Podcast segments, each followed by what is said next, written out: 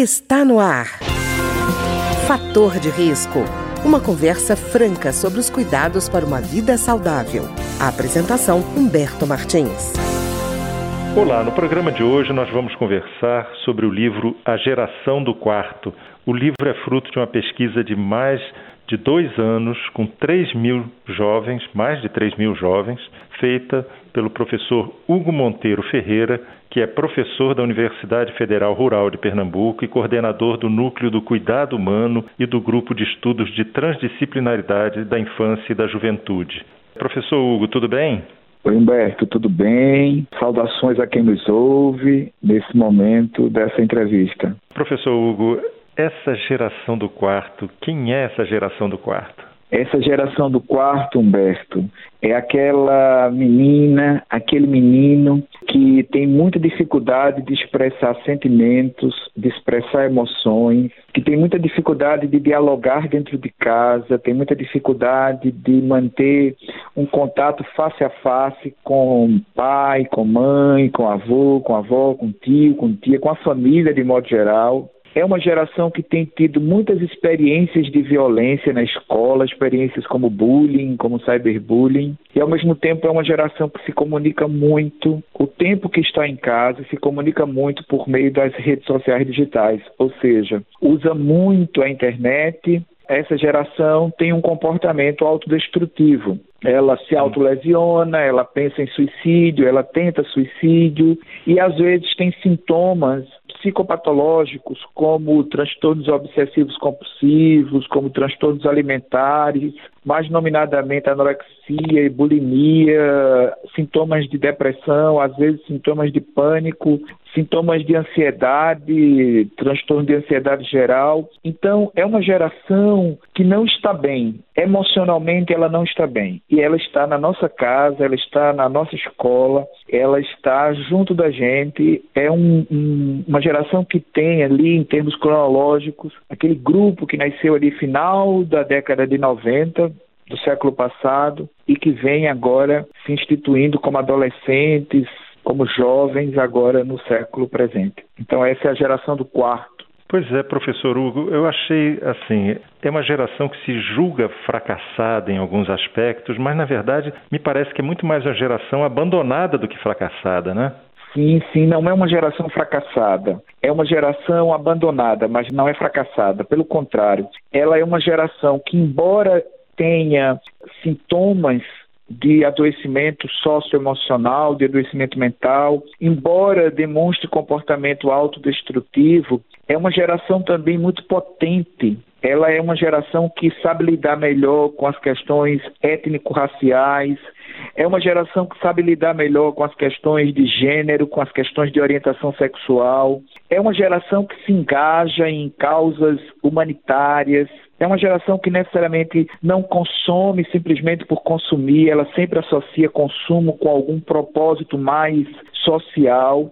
Então, não é uma geração fracassada, é uma geração potente, mas é uma geração fragilizada, é uma geração que precisa de cuidado e que, nesse precisar de cuidado, ela nos aponta, sinaliza, nos alerta que nós erramos nos processos educativos tanto em nível familiar quanto em nível escolar. Nós precisamos rever os processos educativos. É uma geração que se marca muito no corpo, ela não usa muito a palavra, mas o corpo é um grande instrumento de comunicação dessa geração. Você vai encontrá-la, às vezes, se marcando, se cortando com sofrimento profundo, às vezes se marcando com tatuagens, com piercings, com alargamentos de orelhas, às vezes hipertrofiando o corpo. Né? Você vai encontrar uma geração da hipertrofia. Então, assim, é uma geração que usa muito o corpo. Então, ela não tem o fracasso, ela tem sim a sensação de desalento, a sensação de abandono, a sensação de que está isolada e por isso ela se isola ainda mais. Não é um isolamento comum,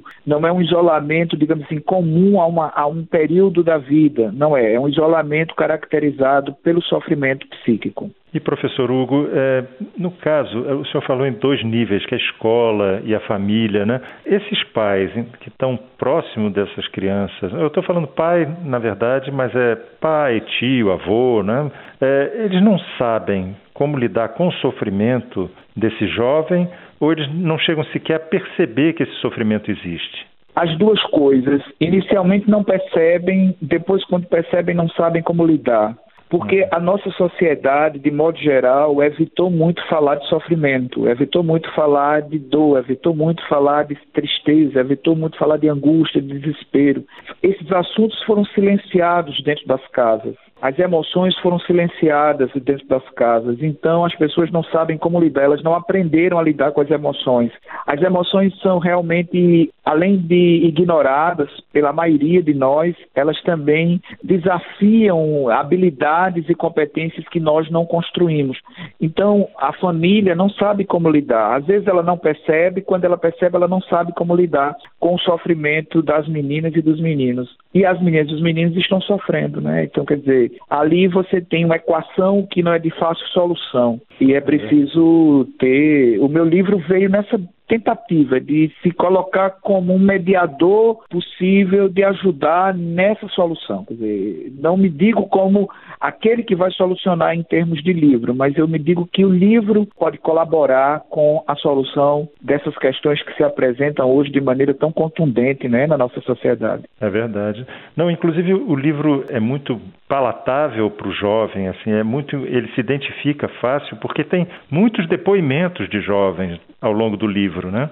Sim, sim, são mais de 100 depoimentos coletados a partir de uma estratégia metodológica que eu criei, que envolveu três etapas. Uma primeira etapa em que eu faço uma grande coleta com mais de 3 mil, 3.115 em cinco capitais brasileiras. Depois eu faço um recorte, entrevisto esse número do recorte e depois eu faço uma continuidade com discussão, em rodas de discussão com esse número menor. Então, daquele grande universo, eu faço uma amostragem e ali eu coletei muitos depoimentos, muitas falas, muitos pedidos de ajuda e, ao mesmo tempo, muita disposição para falar. Uma das características mais importantes que eu vi na geração do quarto que ela tem disposição para falar, mas ela só consegue falar com quem consegue ouvi-la. Né? Uhum. Você tem que se dispor a ouvi-la para claro. poder ela falar. Esse é o exercício, talvez o grande exercício dos pais e da escola, a disposição da escuta. Esta é uma, é uma escuta sem julgamento, uma escuta com acolhimento, uma escuta sensível. É, porque, professor Hugo, eu vi que ao longo do livro as pessoas, esses jovens falam com o senhor com uma franqueza que eu acho que até provavelmente em casa eles não se sentiriam à vontade para falar de maneira tão aberta, né? Não, não se sentiria. Também tem um detalhe importante. Eles falam na confidencialidade do anonimato, quer dizer, eles dizem o que sentem, o que pensam, mas eles têm certeza de que uh, o pesquisador não vai revelar para o mundo suas identidades. Isso favorece muito, né? Ou seja, eu posso contar com alguém que não vai fazer um palanque do que eu digo, né? Então isso é importante. Então isso facilita muito, facilita muito para a criança e para o adolescente falar com pessoas que vão acolher mas que não vão tornar aquela fala um instrumento contra a própria criança, contra o próprio adolescente. E professor, no caso, o senhor acha que esses filhos, eles refletem o adoecimento dos pais ou eles são processos independentes? Não, há uma relação muito profícua, digamos assim, entre o adoecimento dos pais e o adoecimento dos filhos. Eu diria, Humberto, que a geração do quarto, ela alerta os pais e alerta a escola para esse problema que os adultos têm. Quer dizer, os adultos também estão no quarto. Só uhum. que o quarto dos adultos eles conseguiram é, apresentar esse quarto de outra maneira, mas os adultos também estão bastante fragilizados precisam uhum. de cuidado, mas para eles precisam de cuidado e precisam cuidar. Então é importante que busquem ajuda, que peçam ajuda. Os adultos também estão muito adoecidos e precisam também de muita ajuda, mas eles precisam de muita ajuda para poder ajudarem. Né? Uhum. E professor Hugo, tem uma frase no seu livro que eu achei muito interessante que o senhor diz o seguinte: a geração do quarto é ávida por liberdade. Que liberdade é essa, professor? Ela é ávida pelo sonho de poder ser sem condenação, sem julgamento, sem comparação. Ela é ávida pela disciplina, mas a disciplina que a coloca no mundo como livre, expressar seus sentimentos, expressar seus pensamentos, as suas ideias, sem necessariamente elas serem comparadas ou serem colocadas em julgamento ou serem classificadas, enquadradas. É uma geração que de fato é ávida pela liberdade. E essa liberdade é eu poder me sentir confortável de ser quem eu sou. Eu poder me sentir confortável de ser quem eu posso ser, eu posso expressar a minha fragilidade, eu posso expressar o meu medo, a minha insegurança, sem ter medo de uma pedrada, sem ter receio de uma condenação, sem ter medo de um julgamento, de uma sentença de algum tipo de rejeição. É, a liberdade tem muito a ver com a ideia de não ter medo de rejeição. Então, a geração do quarto, ela quer tudo, menos a rejeição. Ela quer, de fato, a liberdade. Professor Hugo, assim, na verdade, o que me passa é assim, que eles querem ser diferentes, mas, ao mesmo tempo, eles querem ser aceitos pelo grupo. E eles nem sempre encontram um grupo que tenha essa pluralidade nas opiniões, nos posicionamentos, não é verdade? Sim, sim. A geração do quarto, ela enfrenta muito a discussão da alteridade. Ela enfrenta muito a discussão da alteridade, ou seja, enfrenta muito a discussão das identidades, ela enfrenta muito a discussão dos trajetos, o que eu chamo de trajetória. Então, é uma geração que põe em causa as, as biografias racistas, as biografias homofóbicas, transfóbicas, machistas, misóginas.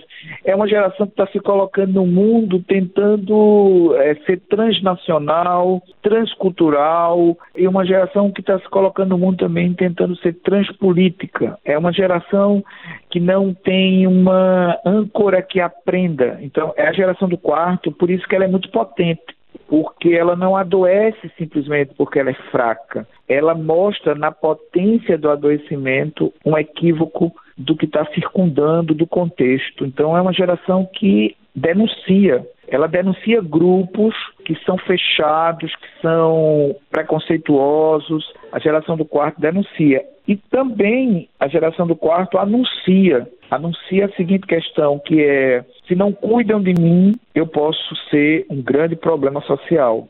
A pois geração é. do quarto pode ser um grande é. problema social, ela pode ser violentíssima. Ela pode planejar, eu associo que todas as grandes tragédias que aconteceram em grandes escolas no mundo, de Columbine a Suzano, eu uhum. tenho certeza que a geração do quarto esteve presente no movimento de violência, tanto dos meninos em Columbine quanto do pessoal que atacou Suzano, passando por Realengo. Então, assim, nós temos uma grande questão. Né? Você tem é. uma geração que denuncia e diz: olha, é preciso cuidar de mim porque eu posso me tornar, de fato, um grande problema. Pois é, professor.